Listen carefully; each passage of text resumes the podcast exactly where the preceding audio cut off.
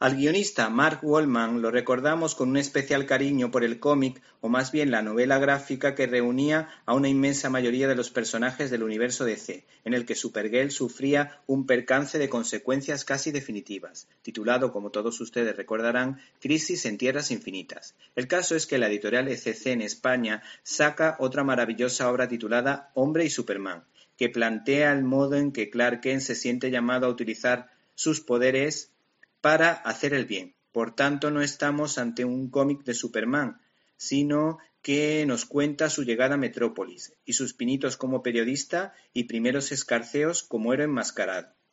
Hombre y Superman es una miniserie de cuatro capítulos escrita en 2006, como decíamos, por Mark Wallman, que lo considera entre sus mejores cinco trabajos de su dilatada carrera profesional. El trabajo fue asignado por el director editorial de DC en esa época, Dan Didio, aunque Peter Tomasi le ayudó a pulir la historia. Sin embargo, después de muchos años en barbecho, en 2018 pudo ver la luz, y tengo que decir que tiene un nivel extraordinario, acompañado por un artista italiano como Claudio Castellini, que vuelve a dar la campanada, como ya lo han hecho otros compatriotas suyos en el mundo del cómic, como Frank ¿Te está gustando este episodio? Hazte fan desde el botón Apoyar del podcast de Nivos.